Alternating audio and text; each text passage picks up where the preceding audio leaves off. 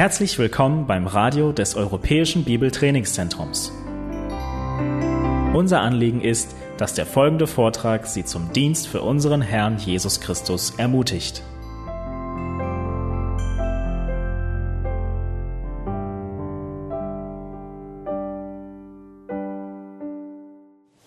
Ja, Luther. Der Martin Luther wird ja gerne als ein Vorreiter einer neuen Epoche, einer neuen Ära gesehen. Durchaus mit Recht. Ich meine, die Reformation hat ja einiges verändert und vor allem dann die späteren Reformatoren wie Calvin und Zwingli haben dann noch mehr verändert. Aber Luther war es gewissermaßen, der hier in Wittenberg den Stein ins Rollen gebracht hat. Zwar auch mehr oder weniger unfreiwillig, das hat er auch nicht erwartet, was alles kam.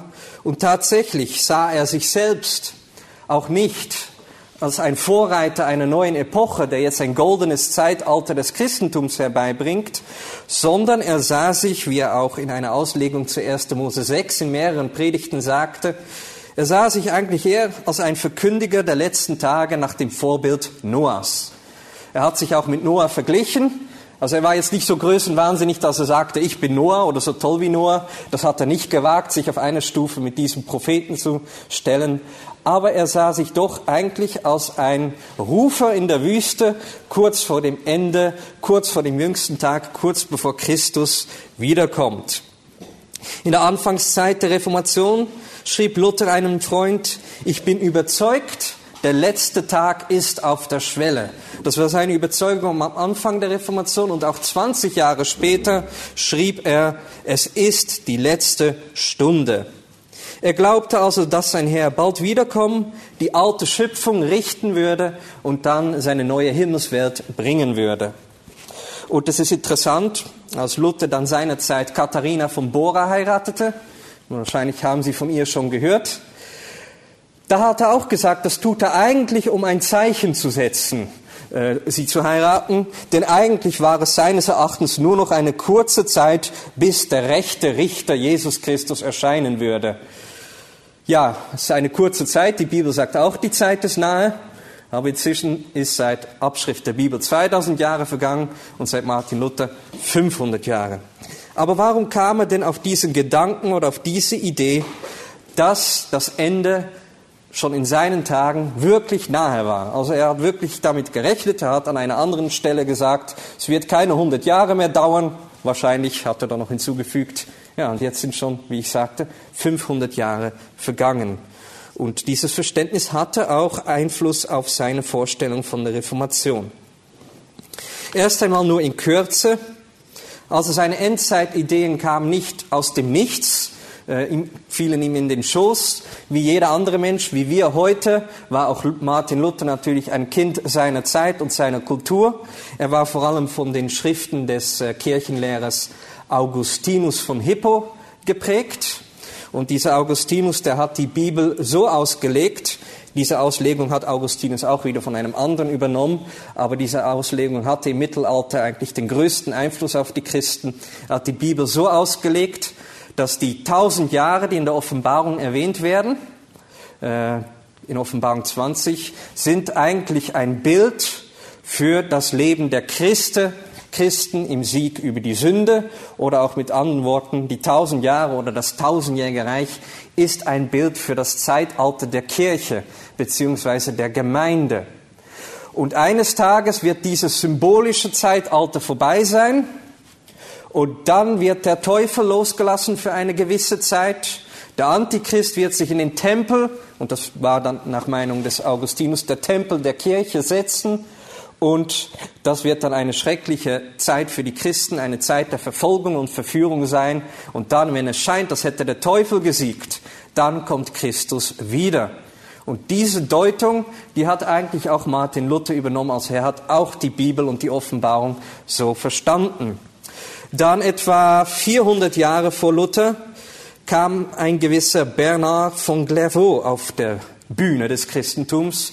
Vielleicht haben Sie diesen Namen auch schon gehört, Bernard von Clairvaux. Er war in Frankreich ein Klosterabt und ein Bibellehrer. Er hatte auch sehr viel Einfluss Und äh, Martin Luther hat sich auch auf seine Schriften berufen.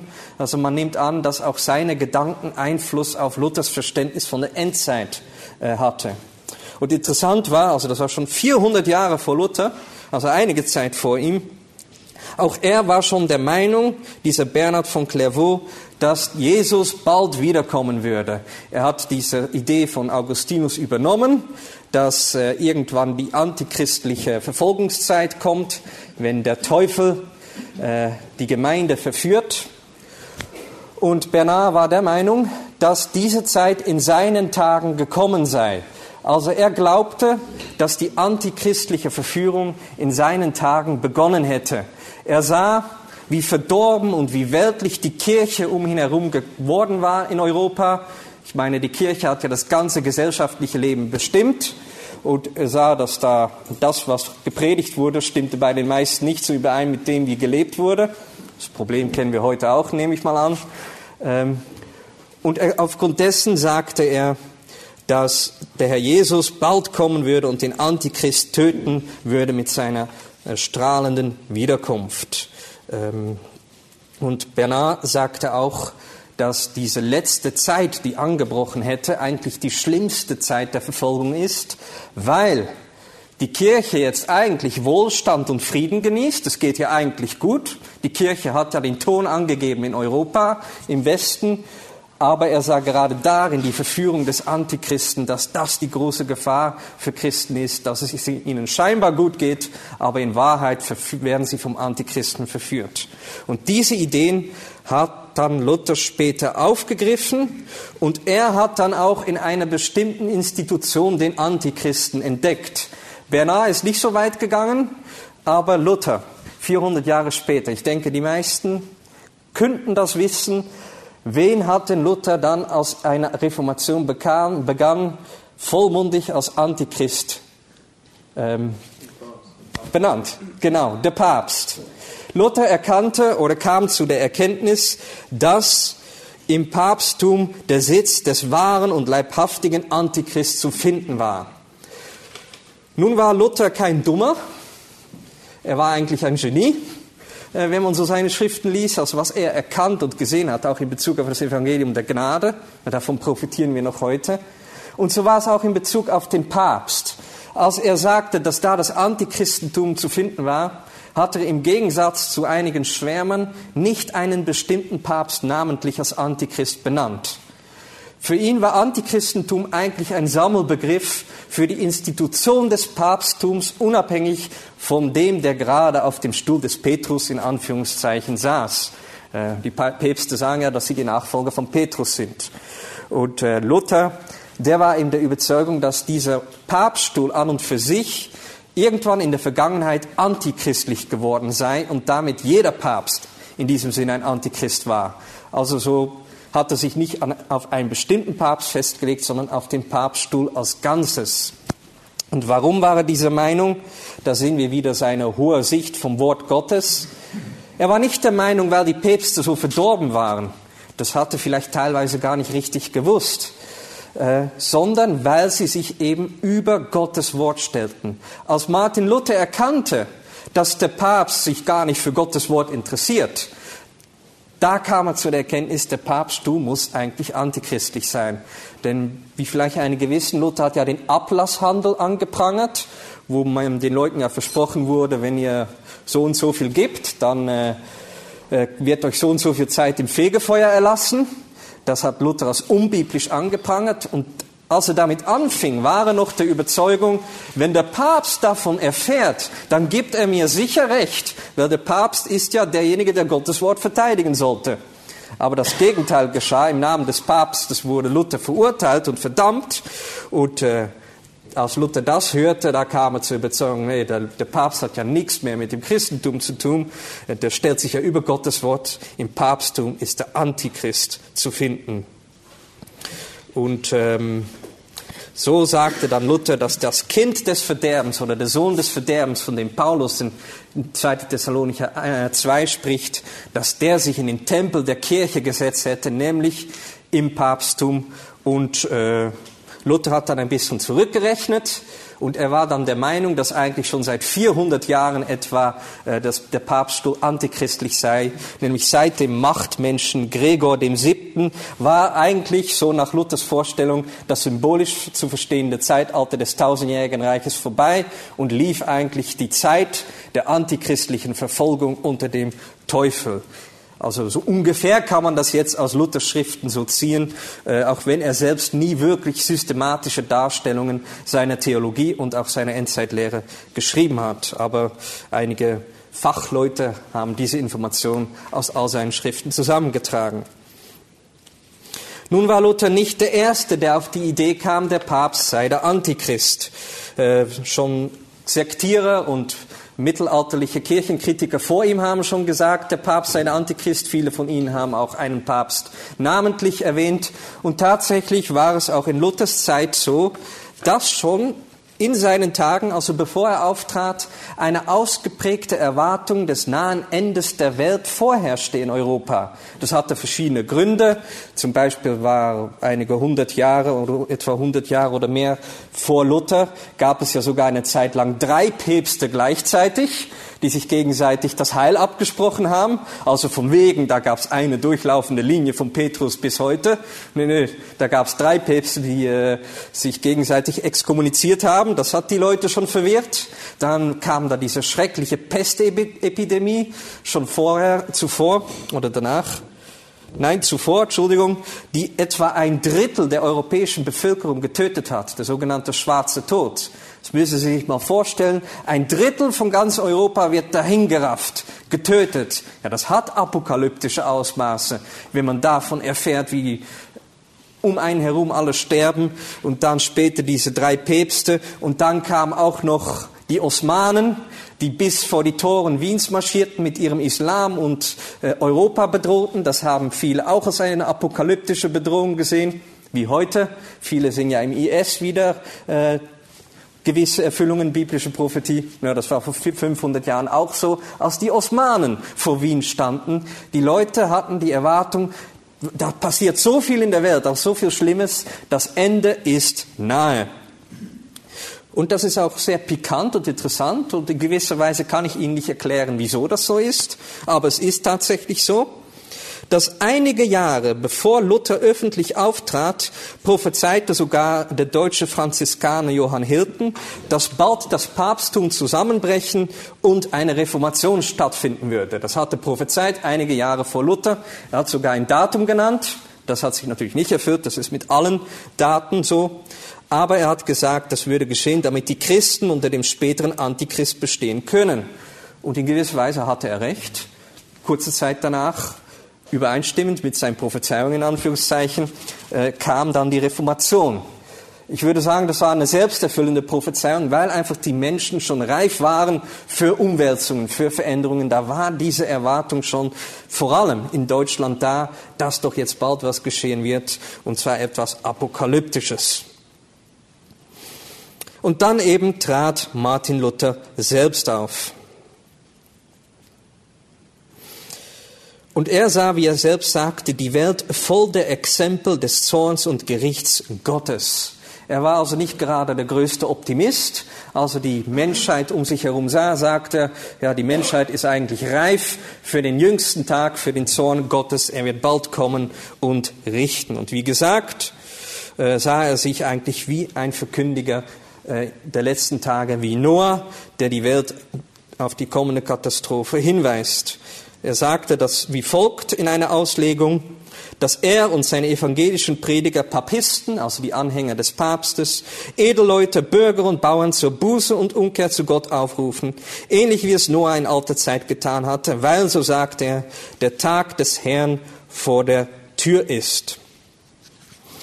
Und äh, Luther hat sich dann auch besonders auf die Ölbergrede des Herrn Jesus äh, berufen in Matthäus 24 und 25 und er war der Ansicht, dass all das, was da geschildert wird, das würde sich jetzt in seinen Tagen besonders erfüllen.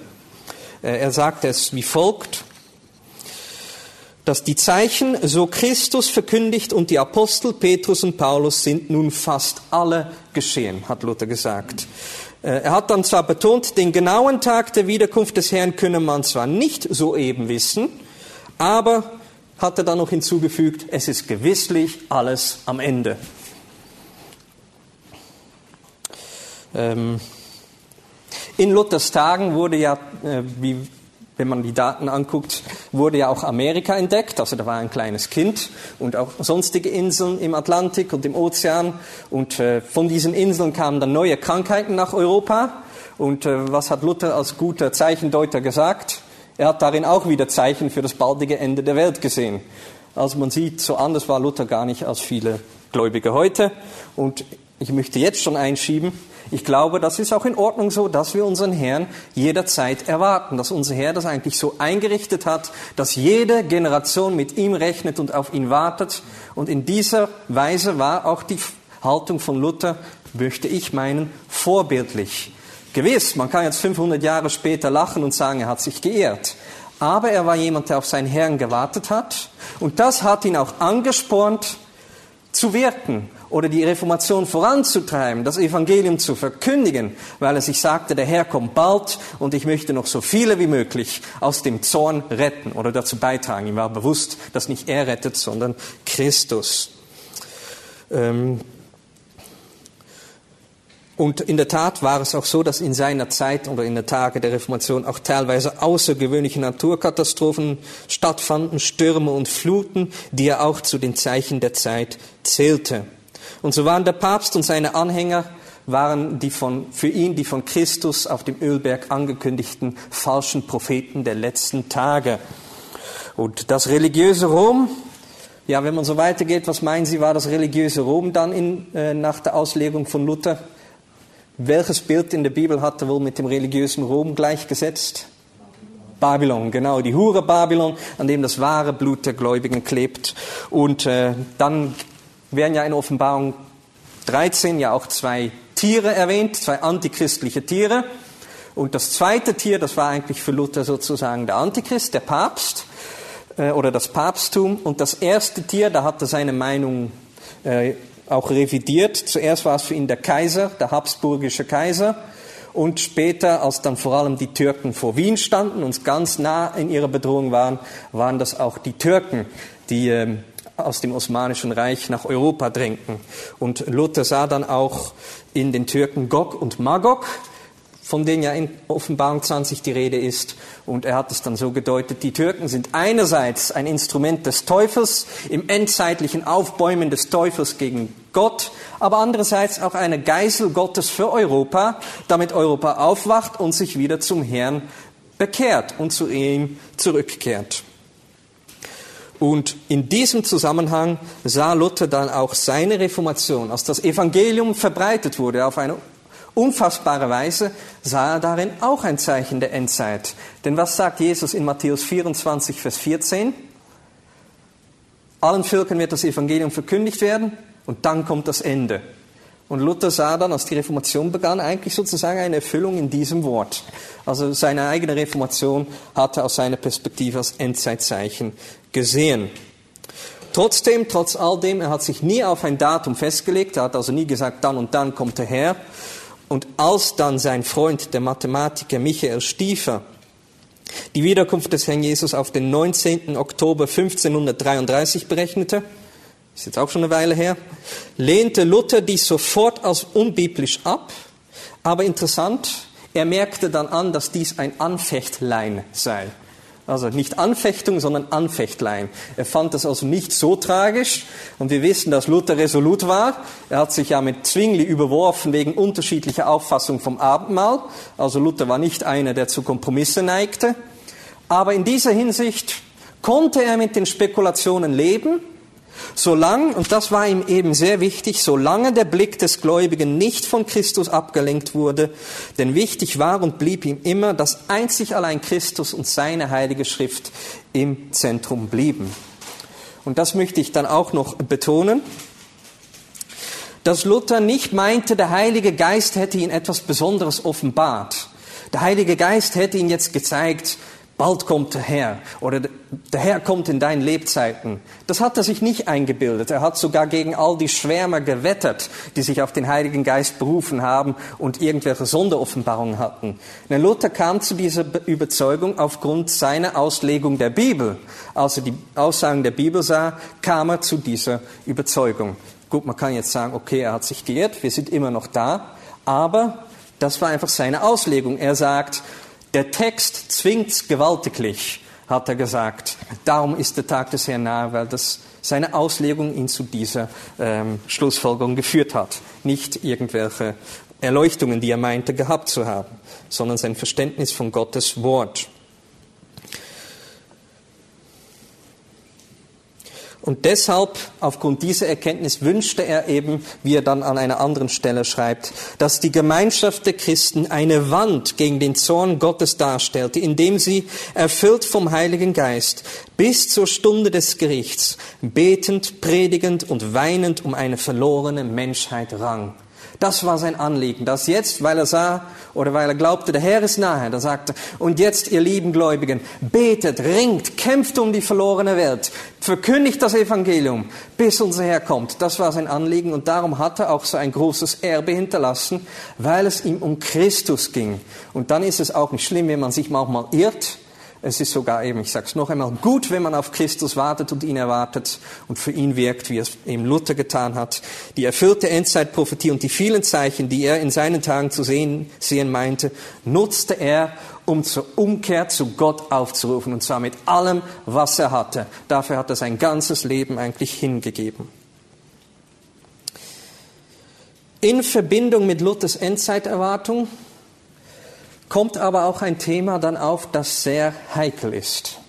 Ein Thema, das in Bezug auf Luther immer wieder angesprochen wird. Und ein äh, Kirchenhistoriker hat einmal gesagt, wenn er Vorträge über Luther hält, ist das die Frage, die ihm am meisten über Luther gestellt wird. Immer, egal wo er ist, wird ihm diese Frage gestellt. Wissen Sie, welche Frage in Bezug auf Luther am meisten gestellt wird oder was am meisten in Bezug auf Luther dann gesagt wird? Genau, die Judenfrage. Was ist denn mit den Juden? Warum hat Luther sich so schlimm gegenüber den Juden geäußert? Und das hängt interessanterweise eben auch mit seiner Endzeiterwartung zusammen. Und darauf möchte ich jetzt auch kurz oder lang, mittelkurz, mittellang eingehen. Erst einmal müssen wir wieder äh, den Kontext von Luther beachten. Ich glaube, wie ich schon angedeutet habe, dass eigentlich jeder ein Kind seiner Zeit ist. Wir können auch nicht aus der Kultur irgendwie entfliehen, wo wir sind. Das Denken der Bibellehrer vor uns oder der Bibellehrer, denen wir zuhören, das prägt uns einfach. Und ähm, wer weiß, was in 100 Jahren manche Christen über uns sagen und denken, oh Mann, was haben die Christen damals gedacht oder getan? Die sind ja nicht mehr ganz 100. Und in Luthers Zeit war es leider wirklich so, dass Judenhass eine Tugend war. Es wurde als christliche Tugend betrachtet. Das soll es nicht entschuldigen, aber Erasmus von Rotterdam ist ja ein viel gelobter Humanist, der wird sogar in der Welt noch hochgehalten und der hat Frankreich zum Beispiel dafür gelobt, dass sie die Juden aus ihrem Land vertrieben hätten. Und er hat eben gesagt, Judenhass ist eine christliche Tugend. Die Juden, sie haben oft als Sündenböcke für die Ängste der Christen fungiert. Im Mittelalter waren sie schon vertrieben worden aus England, Frankreich, Spanien und Portugal. Da durften sie gar nicht leben. In Deutschland durften sie leben. Sie genossen auch relative Freiheit. Aber, und das war das perfide, wenn es den Juden gut ging, zog das das Verdacht der Christen auf sich. Und äh, das war diese seltsame Wechselwirkung. Äh, die Kirche hat den Christen einen bestimmten Beruf verboten. Wissen Sie, welcher Beruf Christen nicht ausführen durfte? Ja, sie durften nicht mit Geld handeln. Sie durften eigentlich also keine Banken einrichten, denn den Christen war es verboten, von ihren Brüdern und Schwestern, um es sozusagen, Zins zu erheben. Mit der Reformation wurde dann diese Regel auch dann aufgelöst irgendwann. Ich glaube vor allem unter dem Calvinismus. Aber trotzdem war es ja manchmal nötig, dass man sich Geld leihen musste für etwas. Und wo gingen dann die Christen hin? zu den Juden. Denn den Juden wurden viele Berufe verboten. Sie durften keine Bauern sein, das waren damals die angesehenen Berufe. Sie durften nicht in den Handelsgilden teilweise sein und so weiter. Aber man überließ es sie mit Geld zu handeln. Und dadurch haben die Juden auch überlebt und sie haben natürlich Zinsen erhoben. Und wir wissen, was passiert, wenn man mit Geld handelt und das auch gut macht. Man kommt zu Geld. Und dadurch wurden auch einige Juden wohlhabend. Und das hat dann wiederum den Zorn der Bevölkerung auf sich gezogen. Dann wurden sie eifersüchtig und meinten, die Juden sind ja mit dem Teufel im Bunde und sie saugen uns aus. Und ähm, äh, ja, so ging das hin und her. Und dieser Judenhass, der war eben damals besonders kulturell und religiös motiviert. Denn trotz lokaler Rivalitäten war es im Mittelalter damals so, dass nicht die ethnische Herkunft die Menschen zusammenhielt. Also die mittelalterliche Gesellschaft war ziemlich multikulturell, ähm, sondern es war Religion, was die Leute zusammenhielt. Religion und damit verbunden auch manchem Aberglauben über Hexen, Kobolde und so weiter und auch äh, über Ritualmorde, die dann auch den Juden oft unterstellt wurden. Luther bewegte sich letztendlich in einer Welt, in der Judenfeindschaft lobenswert war, wegen, wie es hieß, der untilgbaren Schuld am Tode Jesu. Wobei wir natürlich wissen, eigentlich jeder Mensch ist schuld am Tod Jesu, weil jeder Mensch erlöst werden muss aufgrund des Todes Jesu. Trotzdem, wenn man das so hört, äh, was für eine prekäre Situation die Juden damals hatten, kann man sich wundern, wieso sie nie wirklich ausgerottet wurden, ganz und gar. Nun sicher ist das der Gnade Gottes zu verdanken, weil er eben, wie wir glauben, immer noch ein Ziel mit seinem Volk hat. Und auch menschlich gesagt hatten sie das auch in gewisser Weise wieder Augustin zu verdanken, der ähm, auf eine interessante Idee kam. Nämlich wenn, äh, was die Gläubigen eigentlich seit dem zweiten Jahrhundert glaubten, wenn die Kirche das wahre Israel ist, geistlich gesehen, wie kann es dann sein, dass es immer noch ein Israel nach dem Fleisch gibt? Wie kann es sein, dass es immer noch Juden gibt? Und äh, Augustin kam dann zur Lösung, äh, dieses Volk bleibt bestehen als Beweis, dass wir die Prophezeiungen über den Messias nicht erfunden haben, als Beweis, dass die Schriften wirklich stimmen. Und er hat eben auch gelehrt, was äh, eigentlich alle Gläubige bis heute glauben, dass am Ende der Zeit unter der antichristlichen Verfolgung, bevor Christus wiederkommt, sich viele Juden dann doch zu ihrem Messias bekehren werden. Also interessanterweise war diese Hoffnung auch im Mittelalter nicht ganz weg. Auch Thomas von Aquin, der einflussreichste Theologe des Mittelalters, hat dies geglaubt, Bernhard von Clairvaux auch.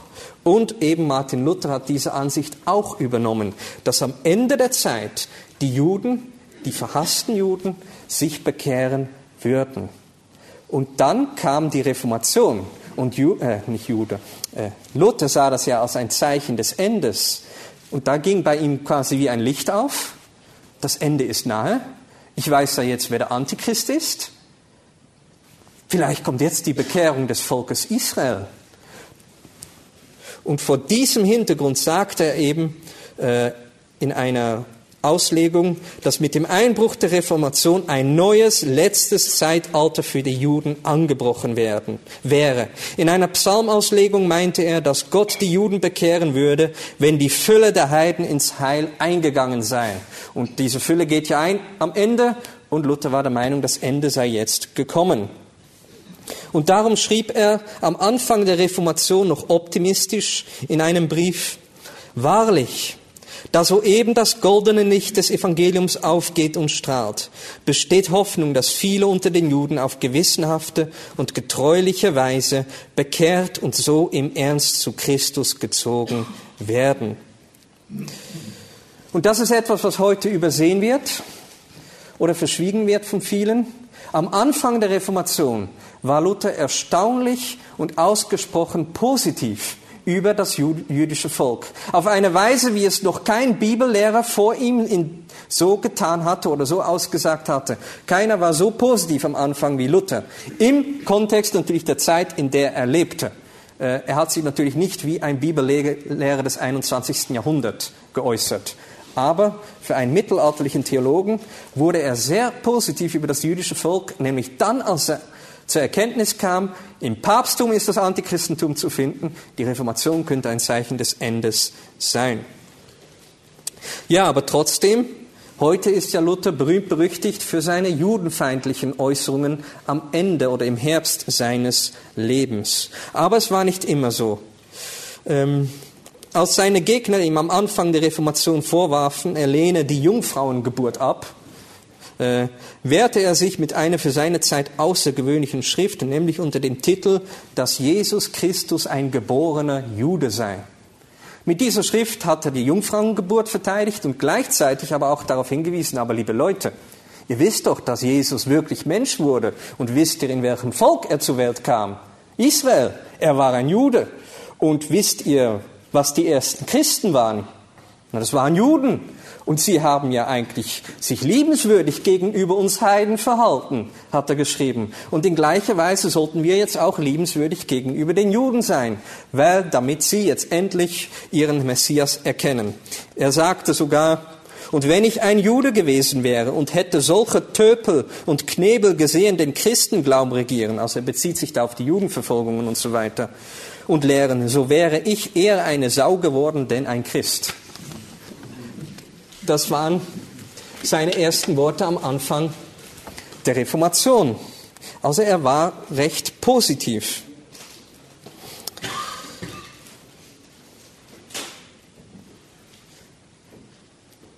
Wie gesagt, das habe ich erwähnt, er hat ja die Irrberg-Prophezeiung des Herrn Jesus so gesehen, dass das Evangelium, das am Ende der Welt verkündigt werden soll, dass das jetzt in seinen Tagen erfüllt wurde.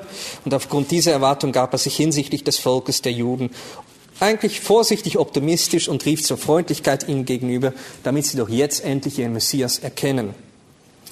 Allerdings, das müssen wir auch sagen, äh, weil eben Luther kein moderner Bibelausleger war, sah er selbst in seinen judenfreundlichen Schriften keine Zukunft für Israel in einem eigenen Staat.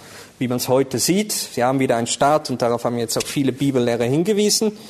Und äh, interessanterweise schwor der Luther später sogar, dass er sich als erster beschneiden lassen würde, falls die Juden jemals wieder einen eigenen Staat bekommen, bekämen. Ich frage mich, was er jetzt macht. ah ja, der Herr ist gnädig, aber es ist interessant, dieser Hinweis. Also eine großflächige Bekehrung der Juden vor der Weltende hielt er wohl für möglich, damit rechnete er, aber das, so sagte sie, aber dass sie sollten wieder ins jüdische Land kommen und die Stadt bauen, also Jerusalem, Daraus würde seiner Meinung nach nie etwas werden. Also diese Haltung hatte er auch während seiner positiven Phase. Aber eben dann kam diese Änderung, die gegen Ende seines Lebens immer stärker wurde. Aus dem eher optimistischen Luther wurde ein pessimistischer Luther in Bezug auf die Juden. Und diese Haltung änderte sich, als eben diese erhoffte endzeitliche Bekehrung der Juden ausblieb, als es eben nicht alles so kam, in der Erfüllung der biblischen Prophetie, um es so zu sagen, wie sich Luther das ausgemalt hat. Und äh, es war auch so, dass Martin Luther eine Begegnung mit einigen Rabbiner oder mindestens einen Rabbiner hatte. Und er erfuhr dann später, dass sie sich abfällig über Jesus geäußert hatten. Also sie haben über ihn gelästert und äh, Negatives über Christus gesagt. Und das auf dieses Ereignis ist er in seinen Schriften immer wieder zurückgekommen wohl. Das hat ihn irgendwie erschüttert. Er war so optimistisch noch, so voller Freude kann man fast sagen, über das wiederentdeckte Evangelium. Und dann das Volk des Messias lästert über seinen Messias. Das hat ihn irgendwie erschüttert und es gibt noch mehr Dinge, die wohl vorgefallen sind. Aber interessanter oder pikanterweise sahen viele Juden in den Umwälzungen der Reformationszeit auch ein Zeichen für die Ankunft des Messias äh, Juden in Deutschland haben darin auch ein Zeichen gesehen, aber nicht des Messias Jesus Christus, sondern eines anderen. Äh, sie haben also auch damals mit einem kommenden Messias gerechnet, aber sie dachten nicht an Jesus. Die leiblichen Brüder des Herrn zeigten der evangelischen Reformation die kalte Schulter. Und äh, das ließ dann Luther mit der Zeit bitter werden. Er wurde immer bitterer und wir werden noch, noch einen Grund für diese Bitterkeit gleich sehen. Aber weil seine Erwartung so nicht erfüllt wurde, hat ihn das erschüttert. Das ist vielleicht auch eine Warnung für uns, wenn vielleicht nicht alles so geschieht, wie wir das uns ausmalen, vor allem wenn wir uns mit der Prophetie der Bibel befassen, dass wir eben nicht bitter werden, sondern dass wir ausharren und nüchtern bleiben. Und ausgerechnet, und das ist leider wahr, ausgerechnet endete die letzte Predigt von Luther, die letzte Predigt seines Lebens, endete mit einer bissigen Warnung vor jeden Juden, vor jenen Juden, die sich nicht bekehren wollten und nichts anderes im Schilde führten, als die Christen auszusaugen und wo er kann, zu töten.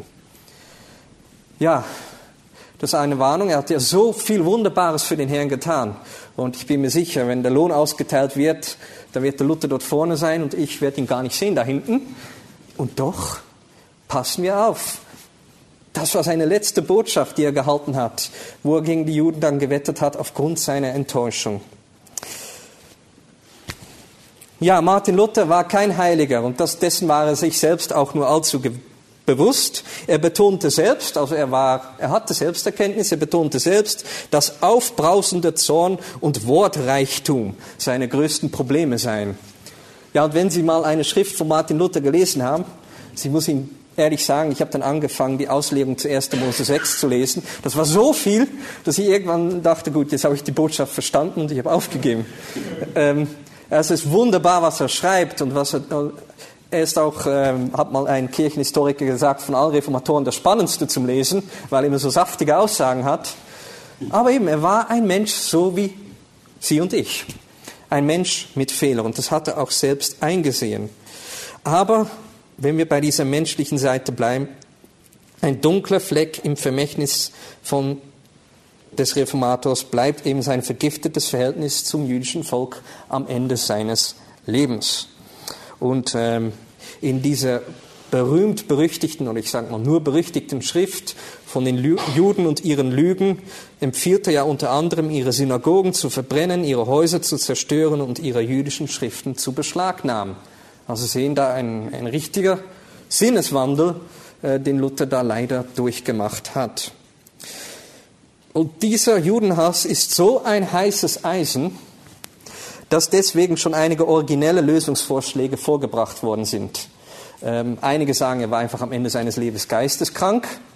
Das glaube ich nicht. Er war einfach ein intensiver Mensch, er hat alles intensiv wahrgenommen.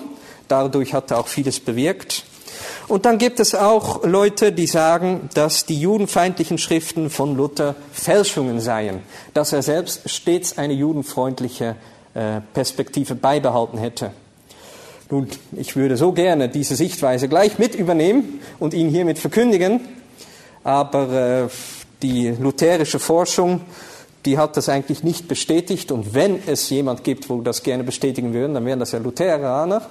Aber äh, es gibt noch, selbst wenn man sagen würde, von den Juden und ihren Lügen sei eine Fälschung, gibt es so viel leider, so viel antisemitische Hinweise in allen Predigten und Schriften von Luther am Ende seines Lebens, dass sich das leider nicht wegerklären lässt. So, ein Teil der Erklärung für diesen Judenhass, für diesen schlimmen Judenhass habe ich ja schon gegeben. Es ist das, das Klima zu Luthers Zeit war judenfeindlich. Dann war er enttäuscht, dass die endzeitliche Bekehrung des jüdischen Volkes ausblieb. Aber jetzt ein dritter Punkt, auf den Historiker hinweisen, ist eben auch sein Verständnis von der Endzeit in der Weise, wie er meinte, in welcher Zeit er selbst jetzt lebte in dem Moment.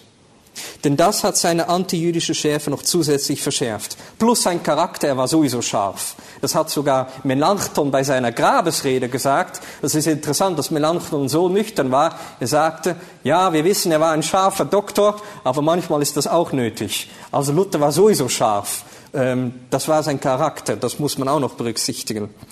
Aber das lag eben auch an seinem Verständnis von der Welt, in der er lebte. Er war ja der Ansicht, die Welt ist unter dem Teufel, wie er an einer Stelle schrieb.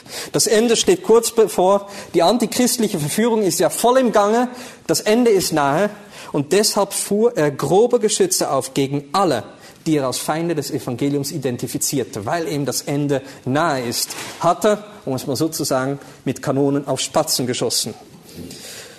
Und das ist mir schon wichtig. Luthers Judenhass hatte nichts mit dem Rassenhass der Nationalsozialisten 400 Jahre nach ihm zu tun.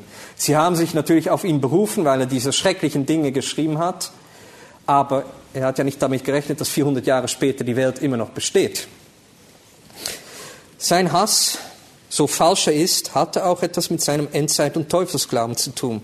Er war davon überzeugt, dass der Mensch mitten in der letzten Phase des kosmischen Kampfes zwischen Gott und dem Teufel stand.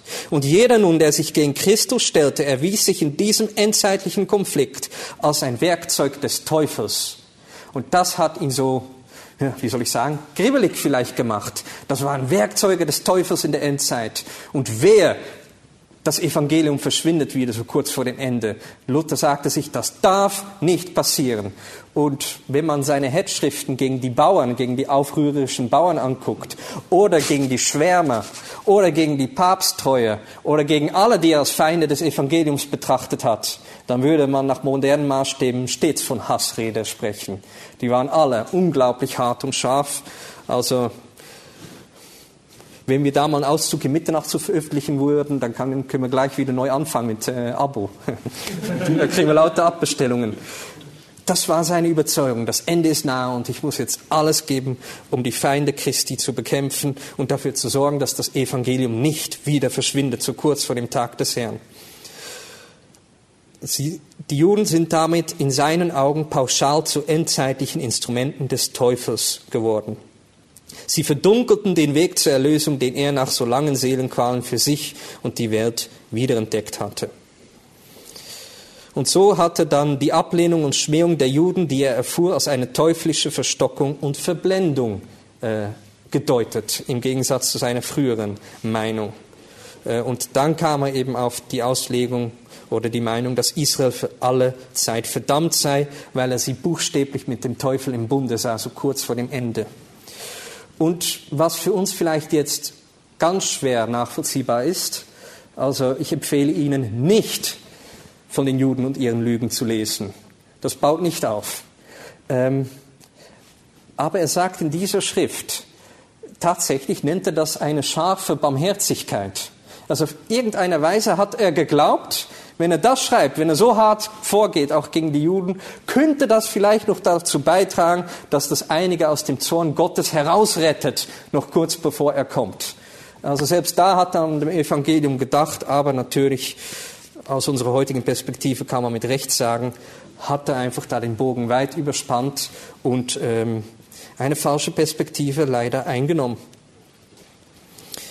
Und ein Sprachwissenschaftler hat auch festgestellt, dass auch wenn Luther sehr scharf war gegenüber alle, die auf der Seite des Teufels, die auf der Seite des Teufels zu sehen meinte, dass er mit dem jüdischen Volk härter ins Gericht hing als mit allen anderen. Da scheint sich doch neben seinen Überzeugungen zur Endzeit und zum Teufel auch wieder dieser volkstümlich judenfeindliche Mensch in ihm äh, durchgesetzt zu haben. In der Tat blieb er auch bis zum Schluss ein Mann des Mittelalters, der auch an Hexen und Zauberei und Kobolde und so weiter glaubte. Calvin und Zwingli, das waren Humanisten. Also nicht Humanisten in unserem modernen Sinne, aber im damaligen Sinne. Sie waren wirklich Vorreiter einer neueren Zeit. Luther selbst blieb eigentlich immer in diesem mittelalterlichen Denken verankert. Das hat auch mal ein Historiker gesagt, der sehr lutherfreundlich ist. Das müssten wir berücksichtigen, wenn wir über Luther reden. Er war ein Mann des Mittelalters und ist dies bis zu seinem Tod geblieben. Darum ist es umso umwälzender, was er mit seiner Reformation tatsächlich gebracht hat. Gut, wenn wir das alles hören, könnte man meinen, ja, Luther, der war ja dann doch ein ganz griesgrämiger, finsterer Endzeitprophet und hat nur schlechte Laune verbreitet. Das war nicht so. Ja, er war sehr hart gegenüber alle, die auf der Seite des Teufels sah, weil er sah, dass der Zorn Gottes, der kommt über alle, die nicht glauben, furchtbar sein wird. Das war seine Überzeugung. Aber für Christen sagt er, für diejenigen, die an Jesus Christus glauben, für die wird der Tag, der jüngste Tag, ein tröstlicher Tag sein, ein schöner Tag. Und darauf hat er in seiner Verkündigung besonders Wert gelegt. Er hat ja von diesem fröhlichen Wechsel geredet, dass wenn wir nur an Christus glauben, findet dieser fröhliche Wechsel statt. Christus gibt uns seine Gerechtigkeit und er nimmt unsere Sünden auf sich. Er nannte das wahrlich ein ungleicher Tausch. Und dann sind wir sicher in Gottes Hand und er bringt uns sicher ans Ziel. Und so gesehen war Luthers sogenannte Theologie des Kreuzes auch immer eng mit einer Theologie der Auferstehung verbunden. Wenn er vom jüngsten Tag sprach und er warnte viel, für die Christen sprach er immer von Hoffnung, von einer festen Hoffnung, die man, die vorher auch ein bisschen begraben war unter all diese Ritual und all dem, was man tun musste, um vielleicht wenigstens nicht so lange im Fegefeuer sein zu müssen. Da war Luther ein großer Optimist im Glauben. Er war davon überzeugt, dass die Christen jederzeit in einem Blick, Augenblick auferstehen und verwandelt werden können, und zwar, wenn der jüngste Tag geschieht. Er hat das auch sehr plastisch immer wieder in seinen Schriften ausgedrückt. So sagte er, als, als, um den Leuten Hoffnung zu machen, dass wir aus dem sterblichen und stinkenden Leibe zu einem schönen, köstlichen, wohlriechenden Leibe kommen werden. Ein Mann wird ein Mann bleiben und eine Frau eine Frau, ein jeder in seiner Natur und Art, obwohl die Gestalt und der Brauch des Leibes anders sein wird, schrieb er. Er hat also fest mit der körperlichen Auferstehung der, Gläubigen gerechnet und auch damit, dass dieser Tag bald kommt. Und als seine 13-jährige Tochter Magdalena starb, das hat ihn zutiefst erschüttert, konnte er sich auch unter Tränen mit der Zuversicht trösten, ach du liebes Ländchen, Du wirst wieder auferstehen und leuchten wie die Sterne und die Sonne. Und so glaubt Luther letztendlich, dass der jüngste Tag, so schrecklich er auch für Ungläubige sein wird, für Gläubige ein Auferstehungsleben in einer neuen Welt bringen wird. Er sagte, ich warte auf ein anderes Leben, das mir gewisser ist als dasjenige, welches ich vor Augen habe. Aufgrund des Evangeliums, aufgrund dessen, dass Jesus Christus alles für uns verbracht hat, war die Überzeugung, noch sicherer als dieses Leben hier auf Erden ist das Auferstehungsleben, das bald kommen wird. Und er war sich auch darüber im Klaren, wie er sagte, dass der Mensch zum Leben erschaffen ist. Und darum hoffen wir seufzend zurecht auf jenen Tag, an dem alles wiederhergestellt sein wird, sagte er. Er glaubte, Luther, dass die gesamte Schöpfung genauso verwandelt und schön werden wird, wie auch wir in der Auferstehung. Das ist wichtig, vor allem wenn die Welt über Luther spricht. Er war kein Weltuntergangsprophet, sondern er war ein Welterneuerungsverkündiger. Er sagte, Himmel und Erde werden unsertwegen erneuert. Wenn Christus kommt, wird alles neu und schön gemacht. Er sagte auch, für Christen ist dieses Leben eine Vorbereitung auf das Zukünftige. Er war voller Freude über das, was kommen wird. Und dann äh, wieder in seiner unvergleichlichen Sprache. Und wenn Gott, sagt er, wenn Gott dieses verderbte Leben mit so unzähligen Gütern ziert, was wird er mit dem Zukünftigen tun, wo die Sünde aufhören und nur ewige Gerechtigkeit walten wird? Und so wird die neue Welt Gottes, sagte er, durch Christus verklärt sein. Und dann wird sie hunderttausendmal herrlicher sein als jetzt. Und ich werde dann, meinte er, aus meinem Grab herausfahren wie ein glänzender Stern. Und er betonte, wer sein Herz nicht auf jenes Leben richtet, der weiß nicht, was Glauben und Evangelium ist. Also er hat das gelebt, was Paulus sagte. Wenn wir allein in diesem Leben unsere Hoffnung auf Christus setzten, dann wären wir die elendesten von allen Menschen. Sein Blick war gerichtet auf das Auferstehungsleben mit Christus. Und letztendlich wartete Luther, wenn er vom jüngsten Tag sprach und von der Hoffnung, wartete er vor allem auf eine Person, auch seine Naherwartung und seine Erwartungshaltung war christozentrisch. Er hat auf Jesus Christus gewartet, ähm, wie er es äh, sagte, denn er wird, sagt der Apostel, gewiss kommen und erscheinen und sich zeigen als wahrer Gott und rechter Heiland. Dann wird es herrlich zugehen. Wie eine Braut harrte er sehnsüchtig auf seinen Bräutigam, ähm, der kommen und seine Frau für immer zu sich in sein himmlisches Heim nehmen wird. Und auch in einem Brief ermutigte Luther einen äh, deprimierten Pfarrer mit den Worten, wir werden mit ihm, also mit Christus auferstehen und bei ihm bleiben in Ewigkeit. Sieh also zu, dass du deine heilige Berufung nicht verachtest. Er wird kommen und nicht säumen, der uns von allem Übel befreien wird. Jesus Christus war das Denken, das Zentrum von Martin Luthers Denken. Es ging ihm immer um Christus. Für ihn hat er gekämpft, auf ihn hat er gewartet. Und darum, interessanterweise, blieb auch seine Naherwartung nüchtern. Er wurde nicht in diesem Sinne zu einem verrückten Schwärmer. Es ging ihm nicht darum, dass er unbedingt am Leben sein wollte, wenn Jesus kommt. Es ging ihm einfach darum, dass er endlich seinen Herrn und Erlöser sehen könnte. Und wir wissen ja, dass äh, Luther auch sehr depressive Phasen hatte. Und in einer dieser Phasen wünschte ihn zum Beispiel eine Gräfin ihm ein langes Leben. Aber da sehen wir, dass ihm der Wunsch nicht so groß war, jetzt unbedingt bis zum jüngsten Tag am Leben zu bleiben, denn er gab eine sehr äh, krasse Antwort. Er sagte resolut, als die Gräfin ihm das wünschte, das sei ferne, selbst wenn mir Gott ein Paradies anböte, damit ich noch 40 Jahre in diesem Leben bleiben sollte, ich wollte es nicht. Ich wollte lieber einen Henker mieten, der mir den Kopf abschlüge. So böse ist jetzt die Welt. Ja, das ist wieder typisch Luther, der gerne übertreibt, aber man sieht, das Bedürfnis, die Endzeit bis zum Ende zu durchleben, hielt sich bei ihm in Grenzen. Er wollte einfach endlich seinen Herrn sehen und wenn das durch den Tod geschehen sollte, war ihm das auch recht und äh, das war auch sein Gebet. Herr, ich klammer mich an dich fest, ich möchte dich sehen. Und angesichts, und damit möchte ich zum Schluss kommen, angesichts dieses Verständnisses von der Endzeit und Naherwartung verfiel eben Luther nicht in Lethargie oder weltfremde Askese. Im Gegenteil, weil er Christus und die Auferstehung erwartete, weil er Hoffnung hatte und eben nicht das Gericht für die Gläubigen, war seine Theologie weder finster, schwierig noch erdrückend, sondern das Leben bejahend, das Gott geschenkt hatte. Seine Theologie war lebendbejahend. Ähm, denn da, wo der Geist des Herrn ist, ist Freiheit, sagt ja Paulus, und diesen Vers hat Luther gerne zitiert, 2. Korinther 3, Vers 17. Für ihn bedeutete Geistlichkeit in der Endzeit nicht in ein Kloster zu gehen oder jetzt auf alles zu verzichten und mh, mm, nur noch von Brot und Wasser zu leben. Nein, es bedeutet, wie Paulus sagte, ein ruhiges und stilles Leben zu führen in aller Gottlo Gottseligkeit und Ehrbarkeit. Überspitzt formuliert sagte Luther das Folgende, und hier sehen wir wieder, äh, wie er es auf den Punkt bringen kann, äh, und er hat das auch selbst beherzigt, was er jetzt sagt. Nachkommen zeugen, seine Gattin lieben, der Obrigkeit gehorchen, sind Früchte des Geistes. Also der Luther war nicht so kompliziert und auch nicht so abgehoben. Er hat gesagt, bejaht das Leben, das der Herr euch geschenkt hat und seid da treu, wo euch der Herr hingestellt hat, bis er kommt, denn er hält euch auch fest. Es geht darum, sagt er, Gott mit einem fruchtbaren Leben zu ehren, das göttlich und christlich ist. Dafür sollen wir am meisten Sorge tragen.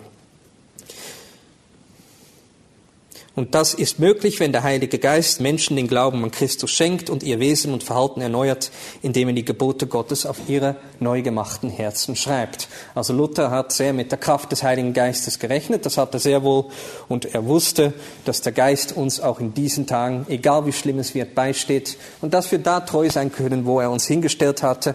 Und das ist auch etwas, was man Luther vor allem zu verdanken hat dieses Verständnis vom allgemeinen Priestertum der Gläubigen, dass nicht ein Beruf geistlicher und höher ist als der andere, dass nicht ich, der ich jetzt einen Vortrag halte, deswegen irgendwie geistlicher wäre als diejenigen, die zuhören oder ein Nickerchen machen, sondern dass alle gleichermaßen geistlich sind, wenn sie da treu sind, wo der Herr sie hingestellt hat. Paulus, äh, nicht Paulus, Luther schrieb, ob man jetzt ein Ritter ist oder ein, eine Magd oder eine Hausfrau oder was auch immer, das kommt nicht drauf an, alles ist in den Augen Gottes geistlich, wenn man es für ihn tut. Du musst nicht Mönch werden, du musst nicht Pfaffer werden oder sonst was, sondern Gott treu sein.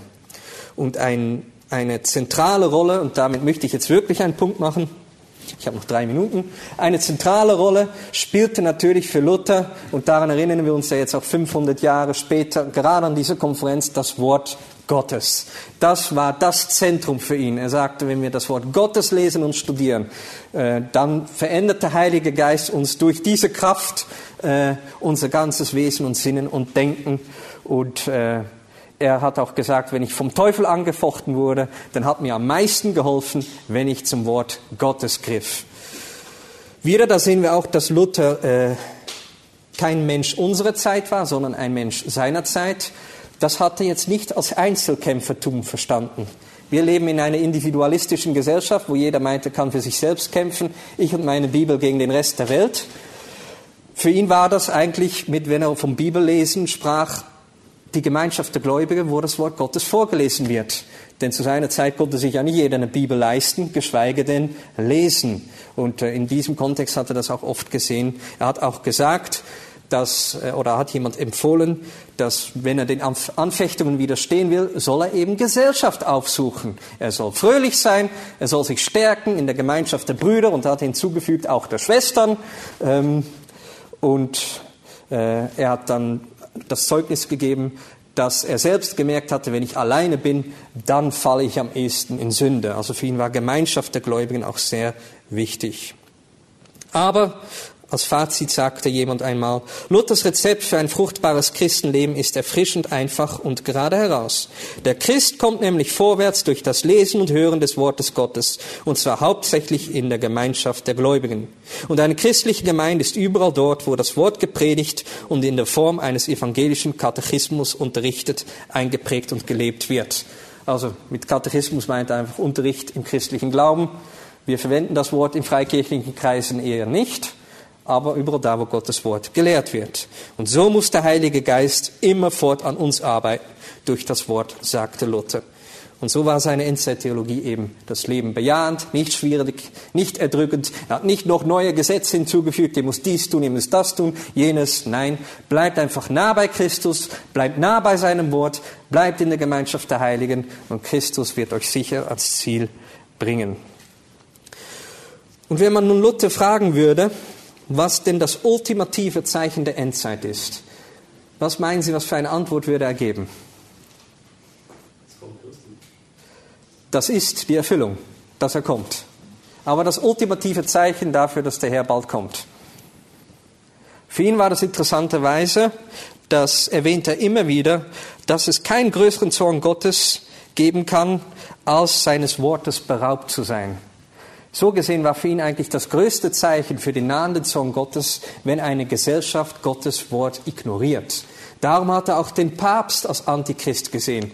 Nicht in erster Linie wegen seiner Verdorbenheit, sondern weil er eben Gottes Wort ignoriert. Und das war auch seine große Sorge, schon zu seinen Lebzeiten, dass die Leute, wenn sie äh, ihn verehren, er war damals schon ein Star und ein Held, dass wenn er stirbt, dass sie nur die Schale verehren, aber nicht den Kern. Denn was war der Kern von seiner Botschaft? Zurück zum Kreuz, zurück zu Christus und vor allem zurück zum Wort Gottes, hier offenbart in der Bibel. Allein die Schrift und nichts, keine Gesetze noch hinzufügen, nichts, nur Gottes Wort allein. Das soll verkündigt werden. Und er sagte, wenn ich etwas wünschen könnte, äh, was nach meinem Tod geschieht, dass doch die Leute vor allem Gottes Wort verkündigen. Das war eigentlich sein Vermächtnis und sein Anliegen. Und er sah es als ein Zeichen des Zornes Gottes, wenn eine Gesellschaft oder eine Kirche, eine Gemeinde dieses Wort nicht mehr lesen will, nicht mehr hören will, sondern ignoriert. Und das können wir auch ja, als Fazit mitnehmen für uns persönlich, äh, auch bei allem, wo sich vielleicht Luther geehrt hat und wo wir uns ehren werden dass wir nah bei Gottes Wort bleiben und sein Wort, er selbst, ja, das Zentrum behalten darf, bis er kommt.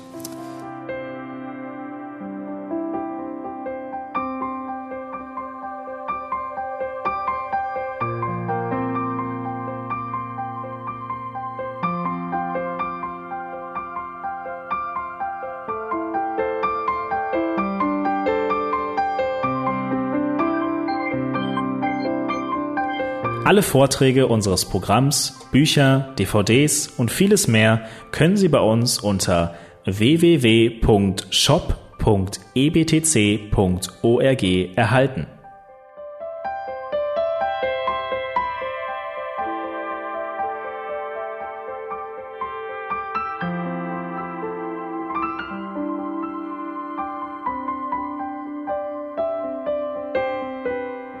Radio Neue Hoffnung ist frei und ohne Werbung nur aufgrund Ihrer Spenden möglich. Wenn Sie weitere Informationen dazu finden möchten, wie Sie Radio Neue Hoffnung unterstützen können, besuchen Sie die Webseite www.rnh.de.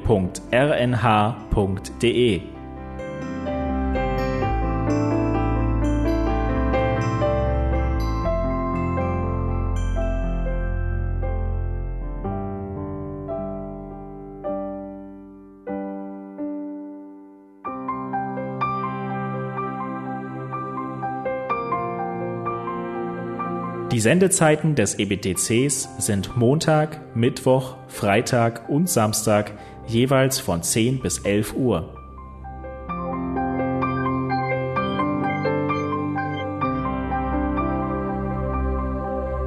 Sie finden uns im Internet unter www.ebtc.org. Eine E-Mail können Sie uns senden an radio.ebtc.org. Telefonisch erreichen Sie uns unter 0049 3060 988 610.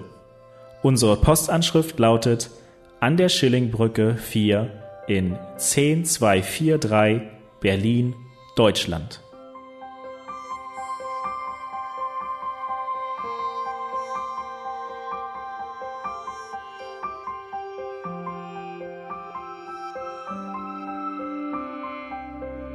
Auf Wiederhören und bis zum nächsten Mal beim EBTC Radio.